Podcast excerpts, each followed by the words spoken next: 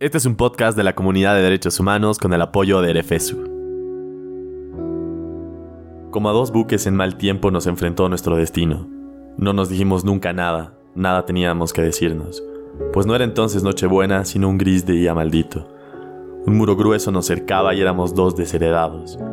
Lejos de sí nos lanzó el mundo y nos quitó el Señor su amparo, y el cepo que aguardaba el delito nos logró coger en su lazo. Estos dos versos que acabo de leer forman parte del poema Balada de la cárcel de Reading de Oscar Wilde. Fueron escritos el año 1895, justo luego de la liberación de Oscar Wilde de la cárcel de Reading. Oscar Wilde fue preso en ese entonces por ser gay. Estamos hablando de algo que ha pasado hace más de 100 años. Pero hasta diciembre del 2020, según los datos del ILGA, en 69 países ser homosexual es un crimen. La cosa se pone peor en 11 de ellos, ser gay podría costarte la vida. Entonces, queda claro que la lucha mundial por el respeto de los derechos de la población LGBTIQ está muy lejos de terminar. Sin ir muy lejos, en tiempo y en espacio, acá en Bolivia, el año pasado murió una mujer trans por ser mujer trans, en un crimen de odio. Las personas que la apuñalaron y la golpearon la mataron porque era una mujer trans. También podemos remontarnos hasta hace poco cuando en la Fuente del Prado golpearon a una pareja homosexual porque estaban vistiendo de tacones. Entonces no podemos hacernos ajenos a una realidad, que es que la población LGBTIQ aún está en riesgo. Lo que es cierto es que en Bolivia el año 2020 David Aruquipe y Guido Montaño pudieron registrar su unión libre en las oficinas de registro civil.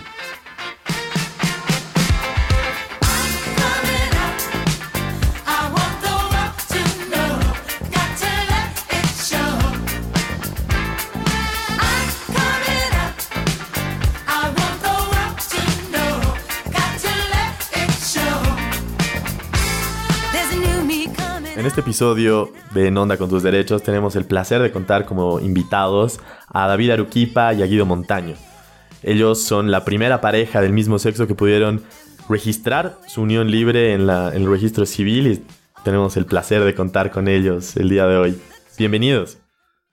Muchas gracias, un gran saludo, abrazo a la audiencia y aquí estamos para charlar y conocernos.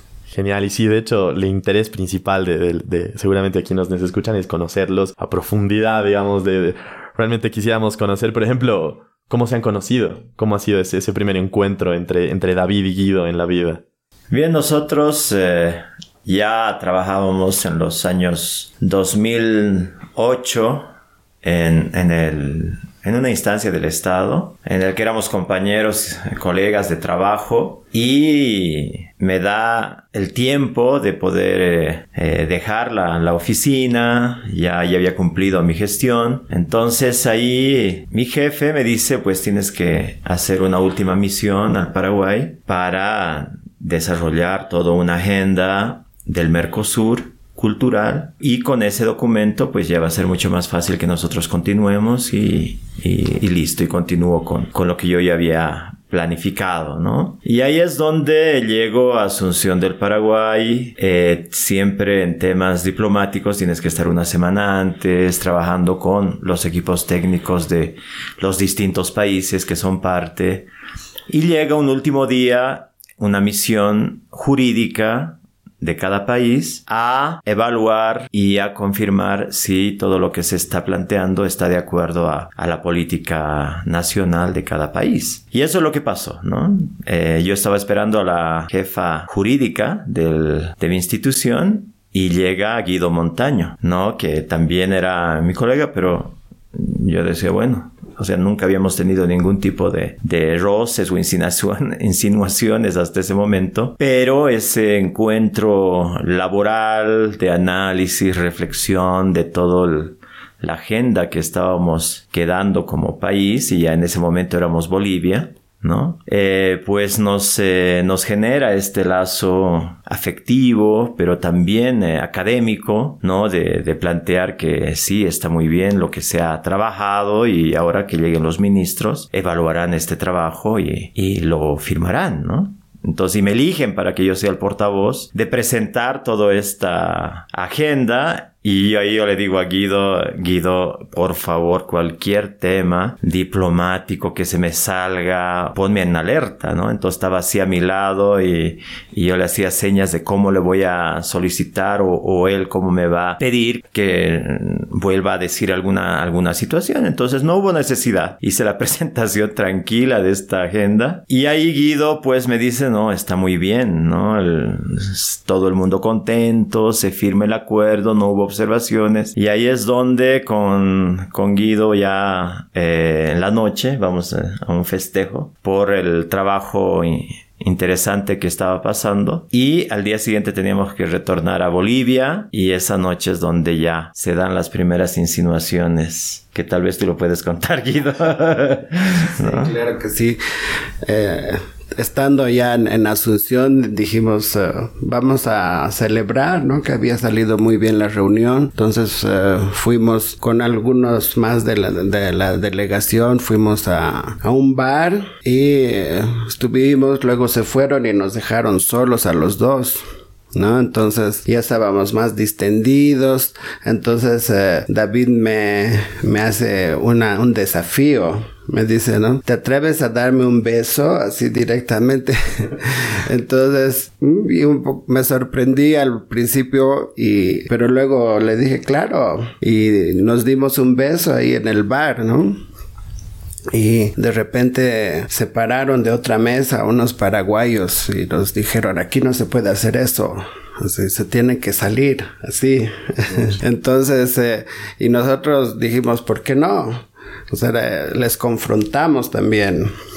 Y de ahí vinieron del propio bar como a, a apaciguar la situación. Y nos, nos dijeron eh, disculpen eh, pero si quieren les podemos dar una la sala VIP, cosas así, ¿no? Y dijimos, no, eh, preferiríamos salirnos, pero no, ¿por qué lo vamos a hacer? Entonces eh, nos dijeron, por favor, no, no, queremos que se sientan mal por esta situación y ¿por qué no van a, al piso de arriba y así, ¿no? Bueno, fue una situación así media chistosa y también que nos hizo un poco juntarnos, ¿no? Y reivindicar, digamos, uh, nuestra presencia y, y nuestros derechos también, ¿no? Entonces, bueno. Ahí ya se distendió la situación, nos cambiamos de lugar en el mismo bar y bueno, fue, fue chistoso y eso nos animó, digamos, a, a continuar en la noche juntos y ahí se dio, digamos, ir a otros lugares, ¿no? Fuimos Visitar día, otros lugares. Que visitamos otros lugares porque ya teníamos un tema en común de conversación sí. y también de pelea, ¿no? De lucha. Claro, ¿no? Porque... entonces eso realmente nos, nos unió y fue desde esa vez que ya estamos juntos, ¿no? Claro, interesante cómo, cómo inicia, ¿no? Su relación y cómo terminan ustedes haciéndose conocidos para todas y todos los bolivianos, justamente en este, esta necesidad de luchar, ¿no? De reivindicar su, su, su ser, ¿no? Su, su, ser, yo soy gay y lo reivindico, y no solamente lo soy, ¿no? Sino lucho porque se reivindique esto. Yo no voy a salir del bar, yo voy a hacer todo lo posible para que mi unión libre sea inscrita en, el, en, en la oficina de, de, de, registro civil, ¿no? Entonces, realmente creo que es algo que, que ha, ha, transcurrido durante toda su vida, ¿no? Pero me imagino que han, han debido sufrir muchas de estos otros, de estos episodios en otros momentos, ¿no? Discriminación tal vez en la calle o algo así. No, no hemos eh, sido víctimas, creo yo, nunca, ¿no? Porque siempre ese momento, nosotros en ningún momento nos hemos sentido tampoco avasallados o amedrentados, si quieres, ¿no? Porque siempre ya ahí yo le dije a, Guido, no, este es un tema de, de nuestros derechos y aquí está. Eh, por muy que sea Paraguay, no es un tema de particular es un tema de derechos de la población LGBT. Si a nosotros que somos bolivianos, obviamente no saben esta gente eh, que somos bolivianos, o sea, tal vez nos ven de, como de Paraguay o qué sé yo, eh, pero cómo la tratan también a su gente, ¿no? A la gente LGBT de acá, de este país. Entonces ya no era un tema solamente particular, ¿no? De, nuestra relación, sino era un tema ya político de la, comunidad en sí, ¿no? De América Latina, ¿no? Decíamos, como pasa aquí, allá y, y pasa en otros lugares, entonces tenemos que trabajarlo. Entonces, en ese sentido, pues eh, siempre yo tenía una política y eso compartí con Guido y Guido lo coincide en el que eh, la discriminación llega a ser un discurso que puede eh, convertirse en una camisa de fuerzas para tu ejercicio de derechos. Entonces nunca nosotros hemos asumido como que, ay, nos discriminan, qué dolor, ¿no? Porque eso puede ser una, una camisa de, de fuerza que te impida ir más allá de los lugares que, entre comillas, pues son están disponibles solo para ti, ¿no? O ir a los lugares específicos, ir a los lugares LGBTI donde puedes tener una cierta libertad, ir a las, a las, a algunos clubs o centros eh, culturales que sean específicamente LGBTI, ahí siempre decíamos, o sea, no me interesa ir a esos lugares de gueto, ¿no? A mí me interesan los lugares donde podemos ir cualquiera, cualquier ser humano. Y entonces ahí fue que, que nosotros ya luchamos más por un tema de, de, de calle, ¿no? No así de, de, de causa satelital en específico del lo LGBTI y entramos eh, por ello a trabajar desde, desde la cultura, desde la política, desde lo económico, desde lo social, ¿no? Y es que ya nuestra agenda sale únicamente de, de, nosotros dos, ¿no? Entonces, pero yo por lo menos en los 12 años no he sentido una discriminación así directa a no ser algunas veces que no sé si eso se vería como discriminación, que no nos podían dar una visa, ¿no? Como pareja, ¿no? Eh, para viajar juntos, pero esos eran temas más procedimentales, digamos, ¿no? Pero que al final lo solucionamos también, obviamente, haciendo valer los derechos de que nuestras cuentas mancomunadas son tan válidas como cualquier otra cuenta de, de dos eh, compañeros eh, de una pareja heterosexual que haya, ¿no? Entonces, eh, yo creo que sí, el tema de, la discriminación para mí todavía sigue siendo un tema de, ruido que, no lo considero dentro de, este contexto, ¿no? Porque, mi discurso no va por ahí, ¿no? El momento que hemos, que nos han negado la primera inscripción en el Ceresi, yo no lo tomé como discriminación, ¿no? Tomé como un tema así de, de ignorancia, ¿no? Y también un tema de, eh, de, de, negación de, de, derechos de algo, ¿no? Entonces, eh, en ese sentido se da ya una, una situación de, de lucha eh, ya mucho más eh, eh, sistemática y hacia esta causa, ¿no? Sí, o sea, hay, hay discriminación, pero no, no hemos sentido directamente hacia nosotros, digamos, no, no hemos tenido conflictos con personas que nos hayan agredido, insultado, así físicamente y presencialmente. Sí, eh, en las redes sociales mucha gente aprovecha el anonimato o el hecho de que no se está físicamente y, agreden, y ¿no? Los, los odiadores, los haters, que ese es su espacio, digamos, por excelencia, ¿no? De, esta gente.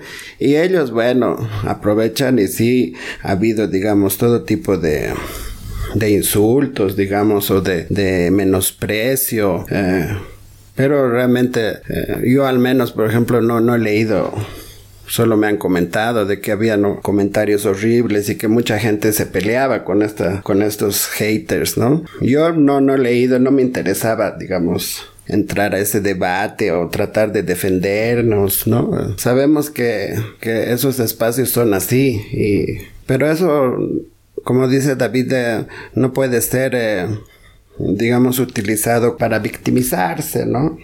Que eso es lo que normalmente se hace. Sí, nos discriminan, somos una población vulnerable, qué sé yo. Entonces es mejor eh, pasar ya ese discurso y más bien eh, situarse, digamos, eh, ya del otro lado, digamos, ¿no? Claro, y, y tanto ha servido este enfoque que le han dado a su lucha que se han convertido en un referente a nivel nacional, ¿no? Yo me acuerdo el día en el que se ha oficializado ahí en el Hotel Presidente, creo que en el Hotel Presidente me acuerdo, pero el día que se ha oficializado esto ha sido furor en redes sociales.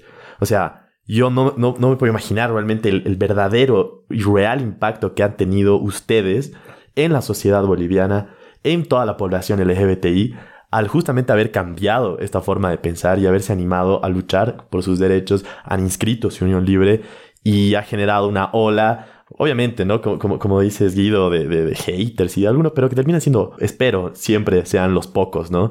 Porque la cantidad, yo me acuerdo de amigos, de amigas que se han manifestado alegres y felices de poder decir, wow, aquí en Bolivia también podemos expresarnos libremente. Entonces, yo no sé si están conscientes del impacto tan gigantesco que han tenido y que tienen aún en, las vida, en la vida de tantas personas, ¿no?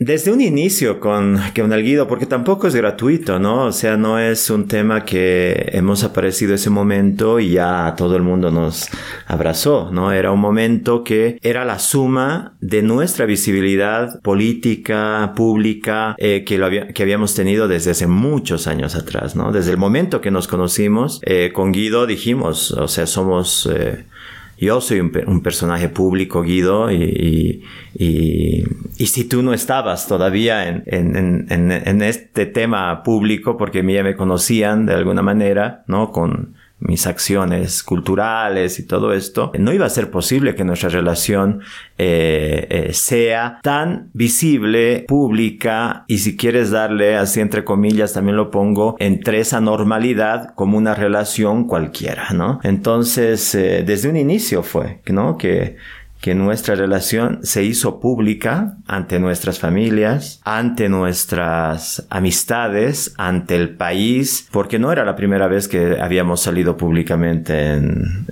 conferencias, en reuniones, habíamos viajado juntos, ¿no? Llevando el mensaje, ya nos habían hecho entrevistas al iniciar nuestra relación en CNN justamente, ¿no? Eh, y te acuerdas cuando, cuando nuestro libro, cuando decidimos publicar nuestro libro con 10 historias de parejas LGBTI el 2014, ¿no? Eh, también hemos hecho todo un evento público, ¿no? Donde hemos reunido agentes así de derechos humanos de todo lado. Entonces ya había una suma de situaciones, ¿no? Porque ahí contábamos nuestra historia, eh, nuestra relación, nuestras pasiones, nuestras, nuestros viajes que hacíamos, la conexión que teníamos con la literatura, ¿no? Que eso nos ha, nos ha hecho unir mucho más, la gastronomía los viajes culturales que hemos realizado, siempre comentando, o sea, nos hemos convertido en algún momento hasta como eh, youtubers, ¿no? Sin, sin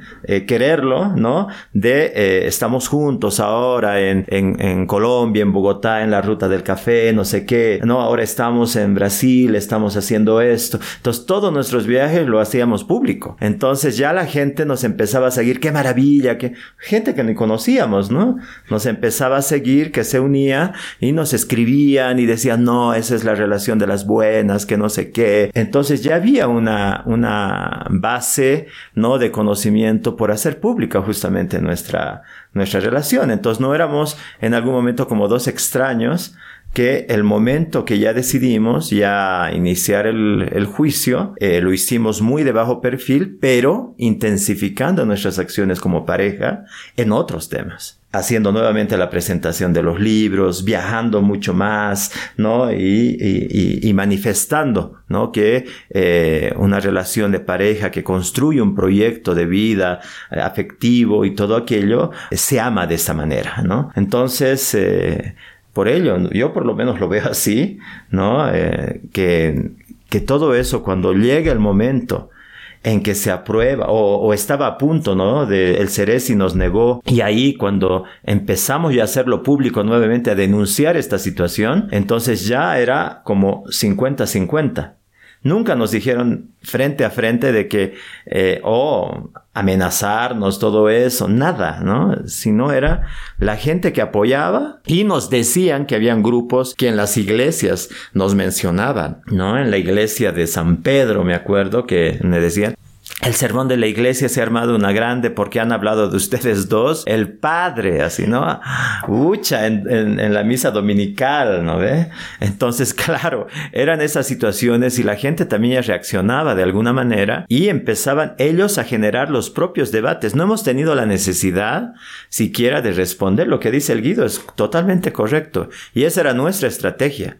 No contestes. Ellos que empiezan a generar y a discutir. Entonces entre ellos discutían, ¿no? Ellos discutían. Me daba unas ganas de, entrar a algunos que había visto, eh, especialmente de los periódicos nacionales, ¿no? Como Página 7, La Razón. Estaba así por responder pero me cohibía totalmente porque ya veía otra respuesta y otra respuesta. Entonces se generaban así unos, unas discusiones súper acaloradas y eso yo creo que es, ¿no? Y, y, lo asumo como un tema de sumar toda esta visibilidad que lo hemos hecho en los 12 años de, de estar juntos. Ya de alguna manera ya era, éramos un referente desde antes y justamente yo creo que esa situación también impulsó ¿no? a, a la comunidad de derechos humanos y a derechos en acción a eh, también digamos en pedirnos, digamos, y eh, darnos la sugerencia de hacer este proceso, ¿no? Entonces, porque vieron que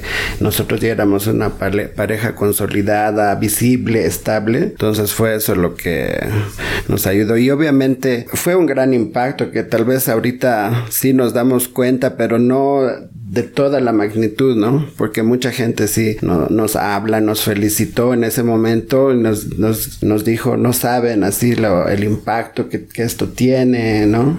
Porque ya, ya lo asumieron también como un cambio en la sociedad, ¿no? Entonces, yo creo que eso ha sido, eh, digamos, eh, el mayor impacto, ¿no? De eh, percibir de que se estaba avanzando, digamos, como sociedad, ¿no? Mucha gente realmente nos felicitó, fueron eh, muchas demostraciones de cariño. Eso fue, digamos, la mayoría, como tú dices, ¿no? Lo, negativo, los rechazos siempre han sido pocos en relación a, la avalancha de cariño. Nos hacían parar, ¿recuerdas? Unas señoras.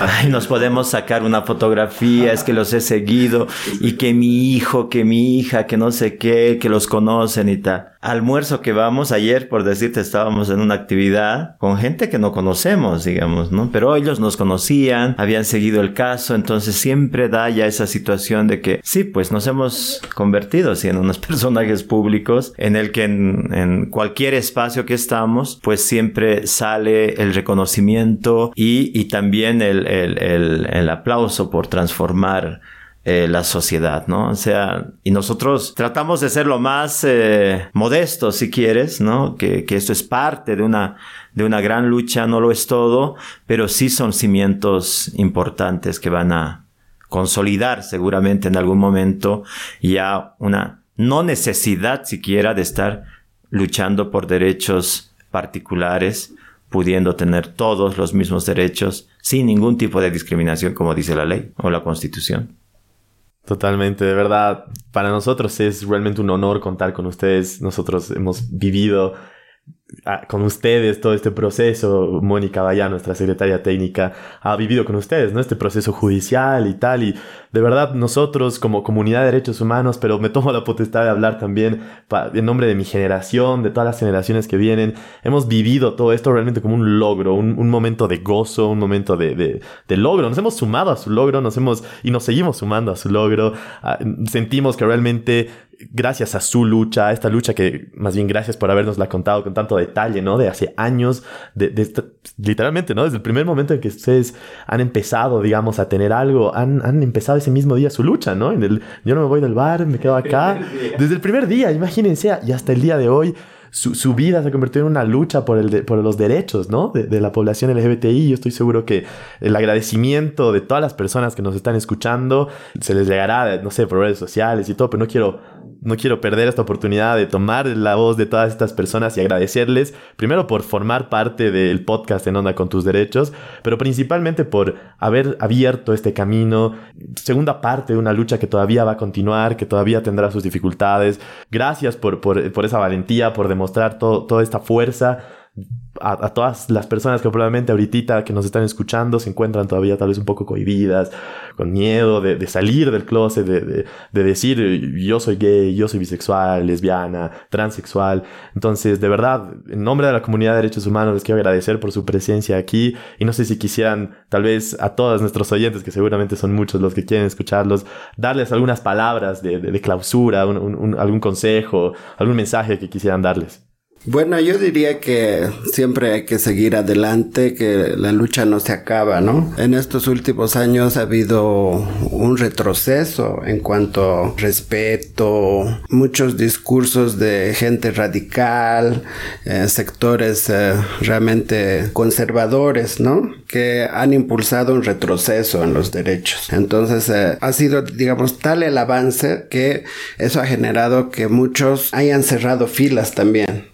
¿No? Y han provocado un retroceso porque ahora nuevamente tenemos que luchar por cosas que ya se habían ganado, espacios que ya se habían ganado y que los hemos ido perdiendo justamente porque eh, se está creando mucha homofobia, ¿no? mucho odio en las redes, eh, muchos países eh, que, que, antes eran digamos más tolerantes ahora están aprobando leyes ¿no? para prohibir las manifestaciones de las diversidades sexuales, ¿no? como en Rusia, países del este europeo también y otros países en África, ¿no? y obviamente eso, eso nos dice que debemos seguir luchando. ¿no? O sea, no, no está nada ganado. Aun cuando ganas un espacio, siempre hay el riesgo de perderlo como está sucediendo actualmente, ¿no? Entonces, por eso hay que seguir luchando y cada uno poner nuestro granito de arena, ¿no? Que en realidad es lo que hemos hecho nosotros, es eh, básicamente es nuestro granito de arena enfrentar todo esto, ¿no? Y eso tiene que darse con la visibilidad mucho más eh, abierta, más heterogénea de, la población LGBT. Creo que el, plantearse ya con una, con una agenda pública, visible constantemente en esta temática y en otras, eh, pues realmente eh, va, va, a generar que haya esta eh, esta ruptura ¿no? de, de, moldes. Realmente siento un poco la ausencia de, de, las nuevas voces LGBTI. Esperemos que eh, salgan ¿no? constantemente.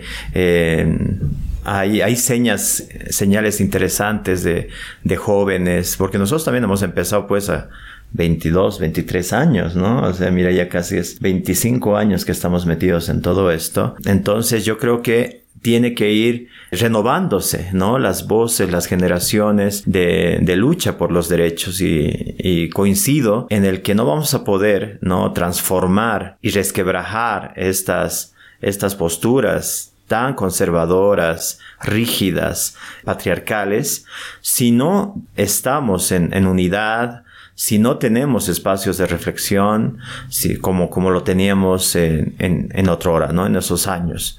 ¿No? Éramos un movimiento muy fuerte, éramos un movimiento muy fuerte en los años 90, el año 2000, si hacemos una memoria larga de lo que ha sido el, movimiento LGBTI, nosotros somos producto también de ello, ¿no? Eh, hemos iniciado pues esta, eh, esta lucha del movimiento y cuál era, y cuál era nuestra eh, nuestra política de visibilidad era primero hagámonos visibles nosotros públicamente en nuestras familias, en nuestro trabajo, individualmente. Visibilidad. Segundo paso, comunidad, estructura, estar juntos, no vernos separados, estar, salir siempre en, en, los espacios que sean necesarios de manera conjunta, con un discurso sólido, fortalecernos intelectualmente, fortalecernos como movimiento, fortalecer el discurso, el discurso político, porque si nos ven dispersos o cada quien con su propia agenda, entonces es pues fácil dividir y reinarás, ¿no ve? Entonces, eso es el, el, segundo punto que decíamos, a un tercer punto que era la transformación estructural de eh, nuestro Estado. Y agradecerles, ¿no? ¿Qué onda con tus derechos? Creo que abrir estos temas al, debate, si bien es, es importante hablar eh, sobre nuestras vidas, sobre lo que hemos logrado, creo que como activistas ya de derechos humanos, pues a nosotros nos interesa el derecho que abrace a toda la colectividad. Si bien en este momento es exclusivo para los dos, por el caso que hemos ganado, eh, es, es, un 50% de felicidad para nosotros y no lo vamos a festejar hasta que realmente el Tribunal Constitucional se pronuncie y esto pueda ser abrazado a toda la colectividad boliviana LGBTI. Ahí sí, ¿no? Seguramente haremos esa hasta esta fiesta y celebración que queremos hacerlo. Antes no. Genial, de verdad. David, David Guido, en serio es un honor haber contado con su presencia y de nuevo les agradezco en nombre de la comunidad de derechos humanos y en nombre de todas las personas que nos están escuchando. Muchas gracias, un abrazo a todos y a todas.